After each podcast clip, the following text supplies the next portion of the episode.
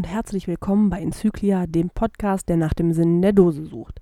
In Dose Nummer 10 war Markus Gründel zu Gast und ihr wart alle sehr darüber überrascht, welche Karriere er hingelegt hat und ursprünglich ein Bankkaufmann war. Dies habt ihr ihm alle irgendwie nicht so richtig zugetraut und seid auch sehr froh gewesen, dass er sich für eine andere Richtung entschieden hat. Der wilde Marienkäfer hat diese Folge kommentiert und hat sich gleich als Gründel-Fan geoutet und gesagt, dass alle Bücher sich vom Gründel im Besitz befinden, schlicht und ergreifend, weil sie schon Kultstatus haben.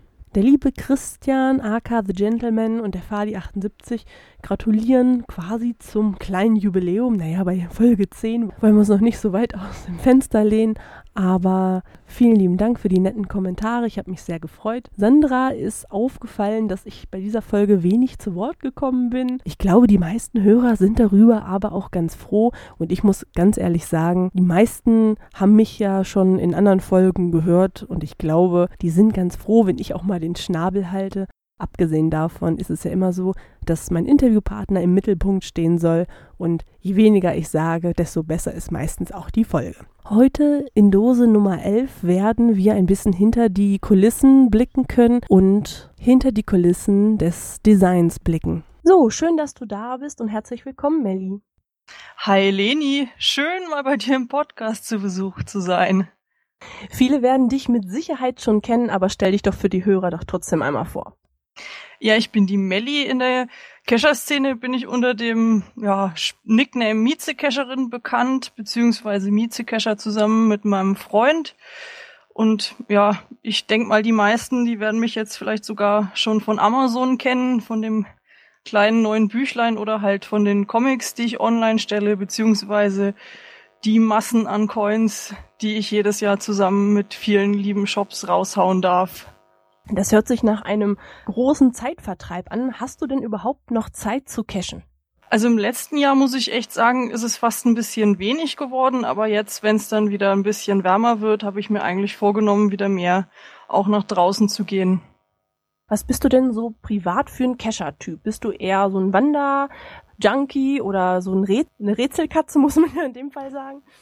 Ja, also ich weiß nicht, bei Rätseln bin ich dann so der Typ, ich kann mich da schon relativ lange verbeißen, wenn es relativ kompliziert ist. Ich bin aber auch mal schnell gefrustet, wenn es nicht klappt. Selbe Geschichte bei langen Wandercaches. Also am liebsten mag ich eigentlich so, ich sag mal, die mittlere Strecke, also so, was so zwischen 10, 15 Kilometern hat, was man so entspannt laufen kann.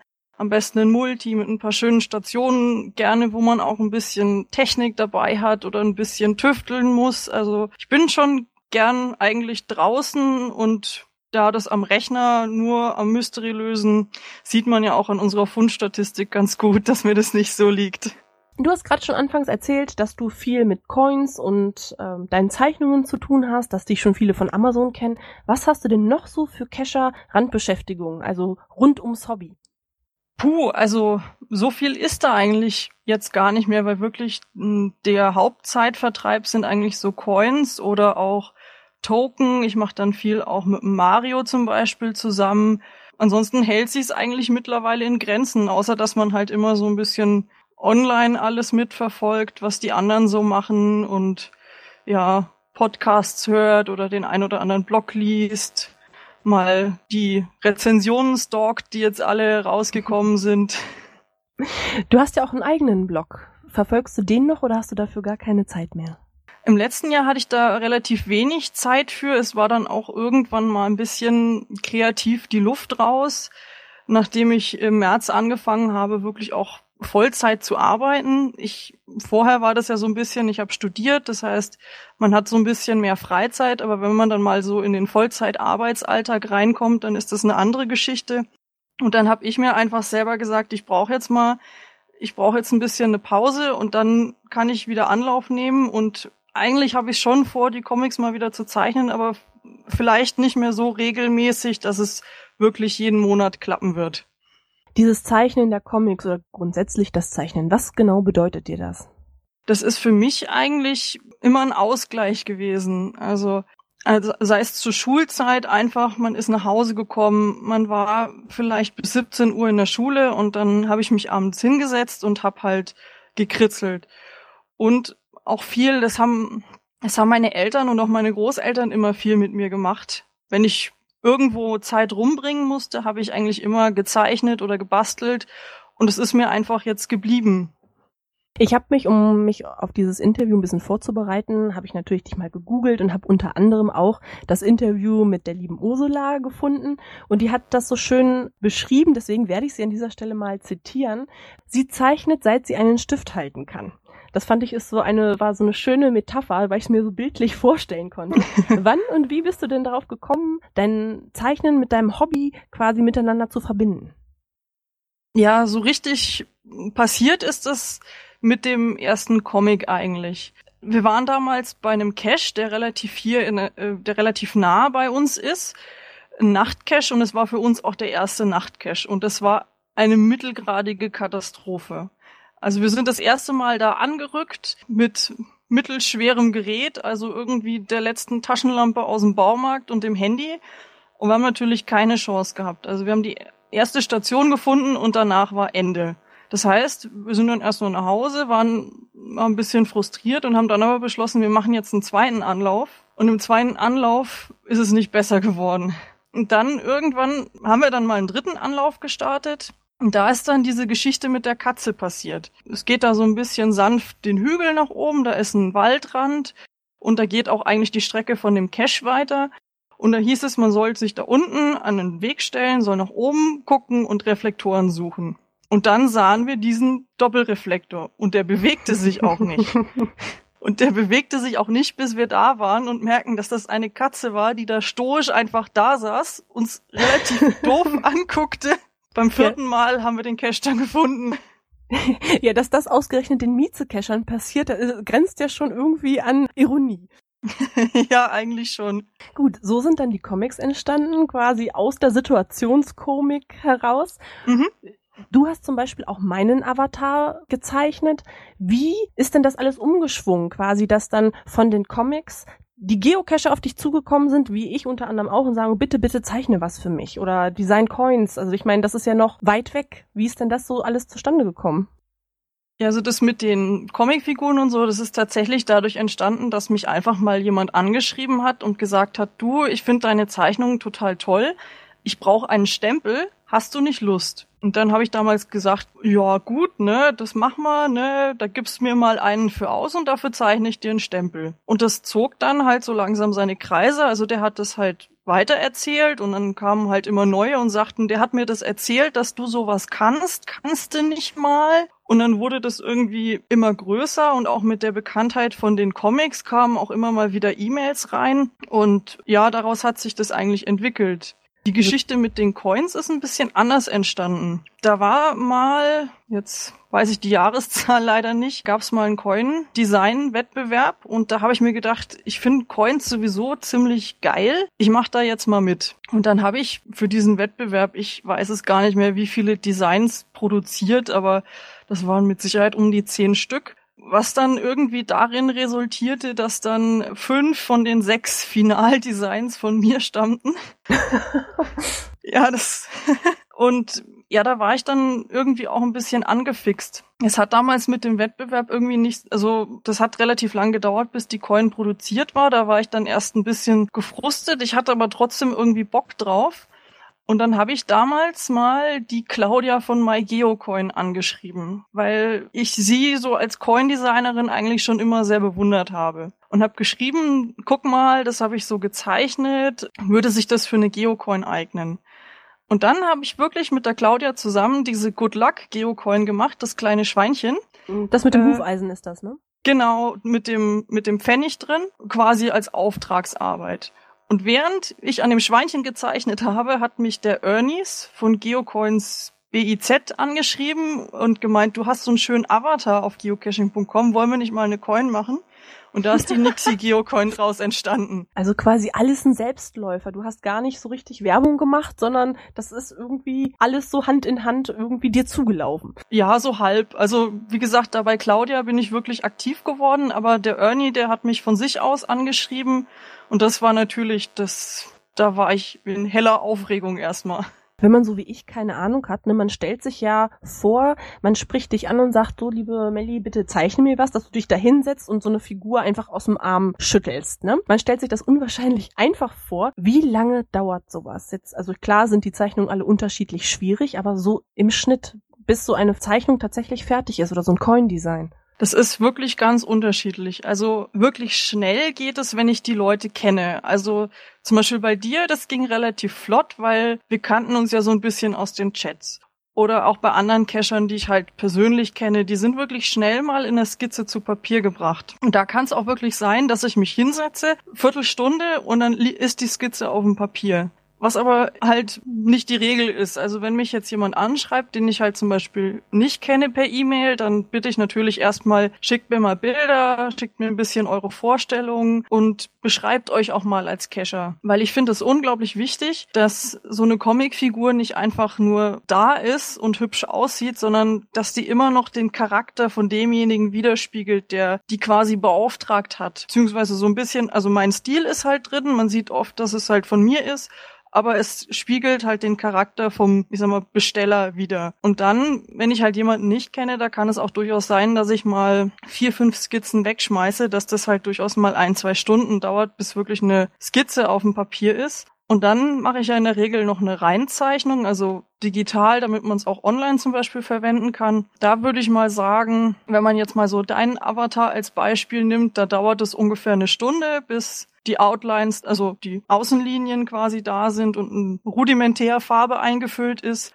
Wenn dann die ganze Sache aufwendiger wird, mit aufwendigen Farbschattierungen und so weiter, dann sitze ich auch mal wirklich drei, vier Stunden da den Abend und vertreibe mir den damit. Und bei Geocoins ist das halt auch, ja, eine relativ aufwendige Geschichte, weil man macht das Design. Meistens zeichne ich das dann erstmal als sogenannte Pixelgrafik, also erstmal mit so einem Eingabestift auf einem Grafiktablett und dann wird die ganze Sache vektorisiert. Dann kommt noch eine Schrift dazu, dann muss die Ecke noch ein bisschen weg und das und so weiter. Und dann fülle ich halt die ersten Farben ein, meistens für eine Regular Edition. Bis dahin sind meistens schon vier bis fünf Stunden ins Land gegangen. Und dann fehlen natürlich noch die ganzen weiteren Editionen von der Coin. Ja, noch viel schwieriger ist es, wenn man einen Auftraggeber hat, der dann sagt, oh Gott, die, das ist mir noch zu groß und das ist mir noch zu klein und ähm, ich, ich muss mich da ja auch einschließen. Ich habe ja auch bei allen Token und alles, was ich so machen lasse, ständig extra Wünsche. Ist das dann manchmal schwierig, wenn ein Kunde da ganz andere Vorstellungen hat als man selbst und man vielleicht es gar nicht schön findet, aber natürlich, ne, wenn ich jetzt sage, ich möchte das gerne so haben, dann versuchst du es ja auch so umzusetzen, wie ich es gerne hätte. Aber fällt einem das schwer?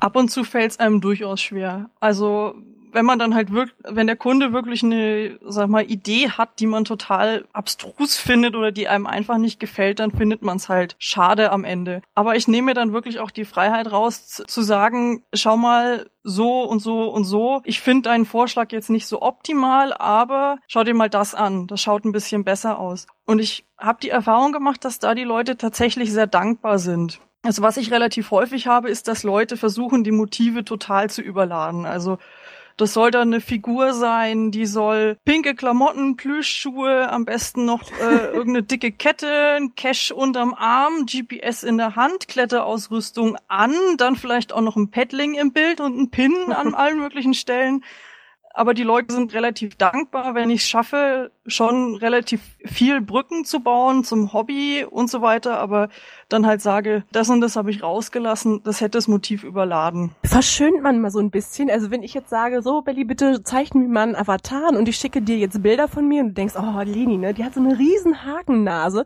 verschönt man die dann ein bisschen auf dem Bild? Ja, ich meine, das ist ja auch die Freiheit, die man als Comiczeichner hat, dass man die Leute nicht eins zu eins abbildet, sondern dass man was eigentlich zählt, ist, dass das Bild einen Charakter hat. Das häufigste, was passiert, und da hat mich, da haben mich auch schon ein paar Leute darauf hingewiesen, dass sie schlanker abgebildet sind, als sie wirklich sind. Ja, um Himmels Willen. Also ich meine, es liegt ja auch immer im Auge des Betrachters und ich sehe mich wahrscheinlich auch anders, als du mich siehst, ne? weil man, glaube ich, mit sich selbst auch viel selbstkritischer ist. Aber das ist dann aber wahrscheinlich echt die, die Freiheit des Künstlers. Ja, ich finde auch. Und ich meine, solange man den Charakter der Leute in den Bildern erkennt, dann ist es Wurst, ob derjenige im, im richtigen Leben eine Hakennase hat oder besonders große Füße. Letzte Woche war Markus Gründel bei mir zu Gast und er hat dich auch schon lobend angekündigt und mit der Zusammenarbeit mit dir geschwärmt. Als er auf dich zugekommen ist und gesagt hat, hier, ich suche für mein Buch noch Zeichnungen, war für dich von Anfang an klar, ja, da mache ich mit? Ja, eigentlich schon. Ich meine, da war ich noch relativ klein. Ich glaube, so richtig dieses Wir machen ein Buch, da kam er, glaube ich, in Frankfurt auf dem Mega auf mich zu und meinte, hast du nicht Lust, ein Buch zu machen? Und das ist natürlich, das ist eine Riesenehre einfach. Der ist ja eigentlich der größte Geocaching-Autor. Ich habe seine Bücher ja auch selber daheim. Und ja, das war eigentlich von Anfang an klar. Ich meine, das ist auch ein tolles Gefühl, einfach mal ein Buch rausgebracht zu haben. Ja, vor allen Dingen auch für deine Fans ist es jetzt auch mal die Chance, sag ich mal, auch ein gebundenes Werk auch von dir in den Händen zu halten. Ja, also das war ja auch so ein bisschen, das habe ich von, zu Markus auch von Anfang an gesagt, ich möchte, dass der bisschen der Charakter von den Miezekescher Comics in dem Buch einfach weiterlebt. Ja, aber das muss man aber auch sagen, man erkennt sehr genau, welche Zeichnungen von dir sind. Also das ist schon sehr charakteristisch. Ja, das ist eigentlich, ich finde das Wichtigste an einem Künstler, dass man irgendwie einen Stil entwickelt, der einen gewissen Wiedererkennungswert hat. Ja, also das ist dir definitiv gelungen. Markus hat letzte Woche erzählt, dass quasi der Verlag so ein Layout gemacht hat, dass sein Text auf der linken Seite stand und du dann quasi deinen Urlaub geopfert hast und die Bilder dazu gezeichnet hast. Welche Bilder sind dir sehr einfach gefallen, welche sind dir schwer gefallen?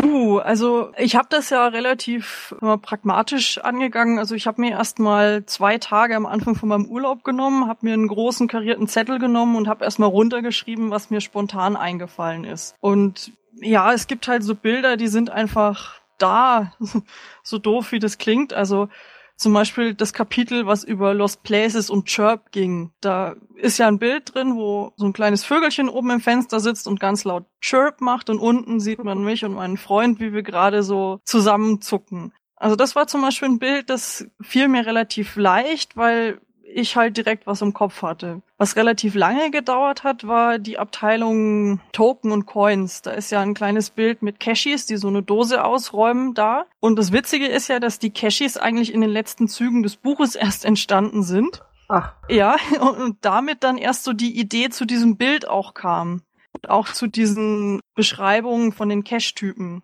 Also das hat wirklich sehr lange gedauert, weil ich einfach keine Idee hatte, wie man einen Cache-Typ ordentlich darstellt. Ich hätte jetzt gedacht, dass dir die Bilder leicht gefallen sind, wo du selber Berührungspunkte mit hast, ja? Also wenn du jetzt sagst Lost Place, das mache ich selber sehr gerne, dass dir da auch spontan eine Idee einfällt. Ja, also, aber witzigerweise bei den Coins halt eben, also bei diesen Coin- und Token-Geschichten nicht. Was leichter ging, war dann dieses Bild, wo ich am Laptop sitze und mir gerade eine neue Coin bestelle und jemand anders nicht so erfreut war.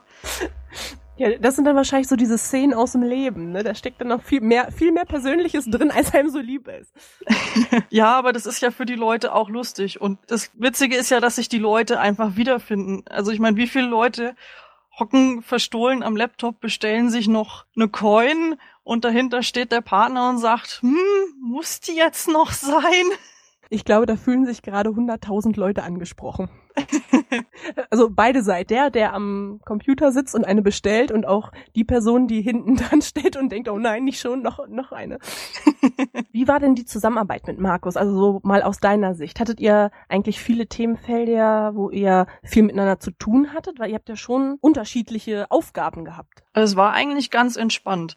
Also nachdem die ganze Geschichte einseitig gelayoutet war, hat äh, Markus einfach das PDF genommen und hat überall, wo er Ideen hatte, hat er das einfach mal runtergeschrieben gehabt. Dann habe ich mir diese PDF genommen, hab's mir aufs Tablet gezogen und hab immer mal durchgescrollt, hab auf Markus Ideen geklickt und hab dann meine Idee quasi runtergeschrieben.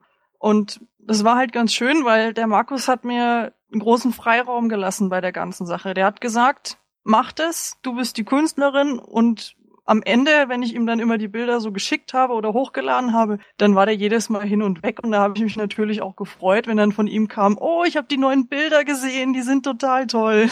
Ja, klar, das macht schon Spaß. Du hast deinen ganzen Urlaub geopfert dafür. Gerade zu Weihnachten, wenn die Familie da ist. Hatten die auch alle Verständnis? Waren die stolz? Oder war auch mal so der Punkt da, wo man sagt, Mensch, es ist Weihnachten, jetzt sitzt sie die ganze Zeit und zeichnet? Gab es auch Phasen, wo du einfach gesagt hast, oh, jetzt habe ich keine Lust mehr? Also den Heiligabend und den Tag danach, den habe ich etwas ausgeklammert gehabt, auch um ein bisschen Zeit mit dem Andi halt zu verbringen. Aber ansonsten da war eigentlich viel Verständnis da, weil das hat sich ja schon länger angekündigt mit dem Buch. Ich habe ja meinen den Rest, der letztes Jahr noch übrig war, in Urlaub, dann eingereicht und gesagt, so, ich bin jetzt beschäftigt für ein paar Wochen, ich mache jetzt mein Buch fertig. Und die waren eigentlich stolz darauf, als dann das Buch irgendwann auch da war. ja, das glaube ich dir. Integrierst du die auch sonst so in dein Hobby oder gehen die alle nicht mehr mit dir cashen, weil sie Angst haben, hinterher sich in einem Comic wiederzufinden? Nee, also sowohl meine Eltern als auch mein kleiner Bruder und ja, natürlich der Andi, die gehen eigentlich alle noch mit mir cashen. Meine Mama ist da sowieso, die sind eigentlich Muggel, aber trotz allem immer, wenn man so im Urlaub war oder auch so, wenn man halt irgendwo vorbeikommt, dann, die sind es von mir nicht anders gewöhnt. Und meine Mama hat ja sogar schon mal ein FDF mit mir gemacht. Da ist sie ja ganz stolz drauf. Hat deine Mutter den FTF gefunden oder war sie nur dabei? Die hat mich, äh, wir wollten wohin fahren und dann habe ich gesagt, da ist gerade ein Cash rausgekommen, komm, lass mal da hingehen. Und dann sind wir hin zu den Koordinaten und dann sagte sie, schau mal, da links oben, ich sehe es schon.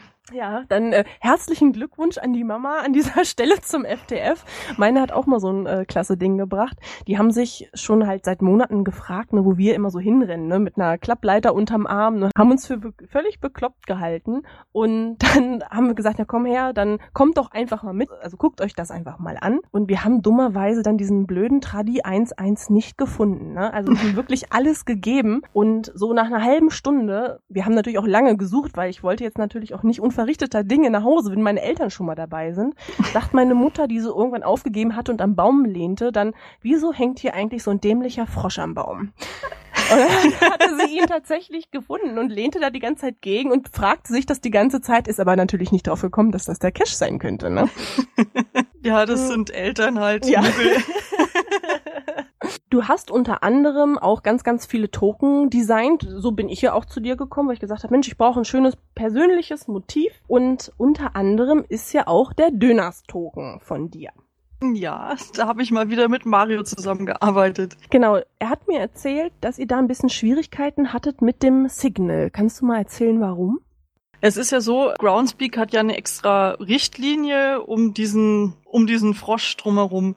Ja, also wir hatten, wir hatten ja schon mal so einen Döners-Token mit dem alten Signal drauf, aber da musste halt jetzt dann ein neuer her, weil Groundspeak ja vor einem Jahr oder so den Frosch quasi umdesignt hat und dann muss natürlich alles wieder zusammenpassen. Das würde ich jetzt mal ganz blöd fragen, wieso stellt denn Groundspeak so Bilder vom Frosch nicht zur Verfügung? Also, ne, wenn die jetzt das schon umdesignen, verpflichten die dann auch einen dazu, dieses Design mit zu übernehmen oder macht ihr das freiwillig? Also, wenn wir natürlich den Frosch abbilden wollen, dann müssen wir uns da auch an die Richtlinie von Groundspeak halten. Wenn die natürlich jetzt, ein, sag mal, ein Signal ähnliches Fröschlein da sehen, dann meckern die nämlich auch, weil man muss ja mit denen auch, ja, was die Tracking Codes und Icons angeht, immer verhandeln. Also jedes Design von einer Coin, von einem Token und so weiter, das wird in Seattle ja abgesegnet. Da wird gesagt, ist in Ordnung oder ist uns zu freizügig, der Frosch gefällt uns nicht, das darf nicht drauf. Ja, die bemängeln sowas auch wirklich. Also zum Beispiel, dass ihnen, dass auch die Lichtreflexe in den Augen, die müssen auch stimmen. Das ist also nicht so ganz einfach, wenn man keine Übung hat. Die haben schon Bilder, die sie einem zur Verfügung stellen. Es gibt dann auch so einen speziellen Guide, da sind verschiedene Ansichten vom Kopf und vom Körper zu sehen. Aber sowas Spezielles natürlich wie so ein Frosch, der mit einem Dönermesser vom Dönerspieß steht und einem so lecker was über den Tresen reicht, das findet man natürlich äh, nicht bei Groundspeak. Ja, klar. Aber nicht, dass man dann noch sagt, ja, das ist ein Frosch mit einem Messer in der Hand oder so. Nee, zum Glück nicht, da hatte ich auch Angst. Wo kriegt man denn solche Informationen her? Also ich wüsste das jetzt gar nicht. Wenn ich jetzt sage, so, ich möchte gerne einen Token haben mit einem Frosch drauf, wo hast du diese ganzen Informationen her? Direkt von Groundspeak? Das ist halt aus dem Coin-Design raus. Also irgendwann kam halt mal der Fall, eine Coin, wo der Signal drauf sollte oder ein Token, wo der Signal drauf sollte. Ich weiß jetzt gar nicht mehr. Und dann sagt halt jemand zu mir, du, äh, da gibt's so einen Guide und an den musst du dich halten, wenn du willst, dass der durchkommt. Und dann kann man das googeln, also Signal Guide, da müsste man dann eigentlich die PDF finden und da ist dann alles zusammengestellt, wie der Frosch auszusehen hat. Ja, das werde ich mir auf jeden Fall mal angucken. Das ist wirklich komplizierter, als man so denkt. Ja, aber es ist ja auch verständlich, weil es ist ja ein Maskottchen, das muss ja irgendwie reproduzierbar aussehen. Ja. So ist es also zum Token gekommen, zum Dönerstag, der ja nun gestern war. Ich hoffe, ihr habt auf euren Events auch alle einen bekommen. Mario war aber so freundlich und hat diesem Podcast noch drei Stück zur Verfügung gestellt. Das heißt, wer von euch leer ausgegangen ist, der kann uns beiden folgende Frage beantworten. Und zwar haben wir uns überlegt, dass ihr mal die Cashies euch genauer angucken müsst und sagen müsst, wie viel Finger die an einer Hand haben. Die Antwort könnt ihr mir bei Facebook oder per E-Mail schreiben, je nachdem, wo ihr so angemeldet seid. Nächste Woche ziehe ich dann wieder einen, nee, Quatsch, drei Leute aus dem Lostopf und ja, drücke euch die Daumen. Ich habe Markus letzte Woche gefragt, beschreibe Melanie mit einem Wort. Er hat dann mehrere rausgehandelt, deswegen würde ich es dir auch zur Verfügung stellen, ähm, zwei Wörter benutzen zu dürfen. Mm, also wenn ich ihn mit einem Wort beschreiben müsste, würde ich ihn als entspannt bezeichnen. Und wenn ein zweites Wort dazu kommt, dann offen. Ja, werde ich ihm so weiterleiten, vielleicht hört er es, ja. Was macht dich beim Cashen besonders glücklich? Eigentlich das draußen sein. Ich mache ja viel am Schreibtisch und wenn es dann mal, wenn ich dann mal draußen bin und das Wetter ist noch schön und man läuft dann einfach so irgendwie hier so durchs Oberpfälzer Jura zum Beispiel, das genieße ich eigentlich richtig. Darf man so fragen, wie die Prognose der Miezekesherinnen so im nächsten Jahr ist? Wird es ein zweites Buch geben? Wird es neue Projekte geben? Darf man auf irgendwas gespannt sein? Ähm, Ob es ein neues Buch gibt, das kann ich jetzt noch nicht sagen. Also im Moment ist da noch nichts in der Pipeline. Ja, ich hoffe natürlich, dass es so ein bisschen mit den äh, Cashies halt weitergeht, weil die finden wir eigentlich beide ganz süß. Und ansonsten, ich möchte einfach mal äh, diesen Comic-Blog wieder aufleben lassen und Coin-Projekte, da habe ich schon wieder so viele. da muss man sich also keine Sorgen machen. Also es wird nach wie vor immer noch mehr von dir geben. Und ansonsten bist du ja auch noch fleißig jetzt auf den Buchmessen unterwegs und promotest dein Buch. Wie läuft denn so eine Buchmesse ab? Ich war jetzt am Wochenende in Leipzig mit, um das Buch mal, auch um das Ganze mal so zu sehen. Ja, für mich ist das eigentlich relativ entspannt abgelaufen. Also ich bin in die Leipziger Buchmesse reingetingelt, bin dann abgeholt worden von, von der Nicole. Die hatte dann schon eine Karte für mich in der Foto und hat mir dann gezeigt, wie ich zum Stand vom Outdoor-Verlag komme. Da habe ich dann mal den ganzen Verlag kennengelernt, weil die habe ich ja persönlich noch nie getroffen, sondern immer nur ein bisschen per E-Mail. Dann habe ich da mal so ein bisschen mit den Verlagsleuten geplauscht, habe mal so ein bisschen beobachtet, wie es halt so ist. Dann war ich mal eine Runde mit Markus unterwegs, dann habe ich mir das auch mal selber gegönnt, so ein bisschen über die Buchmesse zu gehen. Aber es ist halt wirklich schön zu sehen, dass die Leute an dem Buch auch stehen bleiben. Und das war eigentlich so das Tollste an der Buchmesse. Ja, das kann ich absolut verstehen, wenn man nach so vielen Monaten Arbeit endlich quasi das fertige Produkt in den Händen halten kann. Das ist auf jeden Fall die halbe Miete, ne? Ja, also der Tag, an dem so die ersten Bücher, also die ersten Leute das auf Facebook gepostet haben, ne, bin ich die ganze Zeit eigentlich nur da gesessen und habe F5 gedrückt, um zu sehen, wie die Leute halt auf das Buch reagieren. Also viele Leute, die es halt für die Rezensionen gekriegt haben, die, äh, die haben dann mal so ein nettes Danke geschickt oder ein Foto aus dem Inhalt. Und das ist natürlich toll, wenn man dann halt liest, dass es den Leuten gefällt, hört, dass es den Leuten gefällt, da zahlt sich dann die Arbeit auch aus. Ja, auf jeden Fall. Also ich muss sagen, Markus hat ja letzte Woche erzählt, dass die Zielgruppe natürlich auch eine jüngere sein soll, dass die sich auch davon angesprochen fühlen soll. ich muss aber ganz ehrlich sagen, es ist von all den Gründelbüchern, die ich habe, wirklich mir auch das Liebste, ne? weil die Comics, die lockern es einfach auf und man kann auch immer so ein bisschen schmunzeln, ne? weil man sich in vielen Sachen auch wiedererkennt, die ihr so erlebt habt, die du gezeichnet hast und das macht es dann auch aus, diesen Charme. Ja, was für Kinder gut ist, muss ja für die Erwachsenen nicht schlecht sein. Das ist richtig, ja, ganz genau. Und äh, irgendwie, ja, es ist halt, es sind halt Miezekescher Comics. Also ich denke, dass die Kinder einfach optisch darauf ansprechen, weil die bunt sind und die erwachsenen Kescher, die, sag ich mal, die sehen dann den tieferen Sinn, die sehen sich dann irgendwie selber und Geschichten, die ihnen passiert sind und so weiter. Und so ist es halt, ja, eigentlich für Kinder gedacht, also ursprünglich für Kinder gedacht gewesen, aber ja, doch für alle irgendwie. Ich habe sonst keine Fragen mehr an dich. Du darfst aber gerne noch wen grüßen oder ein paar Worte an die Community richten. Eigentlich alle Cacher da draußen, die mich kennen, für die ich schon mal was gezeichnet habe, die meine Comics lesen, die fleißig Rezensionen schreiben, die irgendwelche lieben Facebook-Kommentare hinterlassen. Also fühlt euch alle mal kollektiv gegrüßt und ja, liebe Community, bleibt einfach so, wie ihr seid. Das ist perfekt so. Ja, dann vielen Dank, liebe Melli, dass du da warst, dass du uns mal einen kleinen Blick hinter die Kulissen gegeben hast. Sehr gerne, hat mich gefreut, bei dir zu Besuch sein zu dürfen. Ja, dann sagen wir beide doch einfach mal Tschüss, bis zum nächsten Mal. Tschüss. Macht's gut, ciao.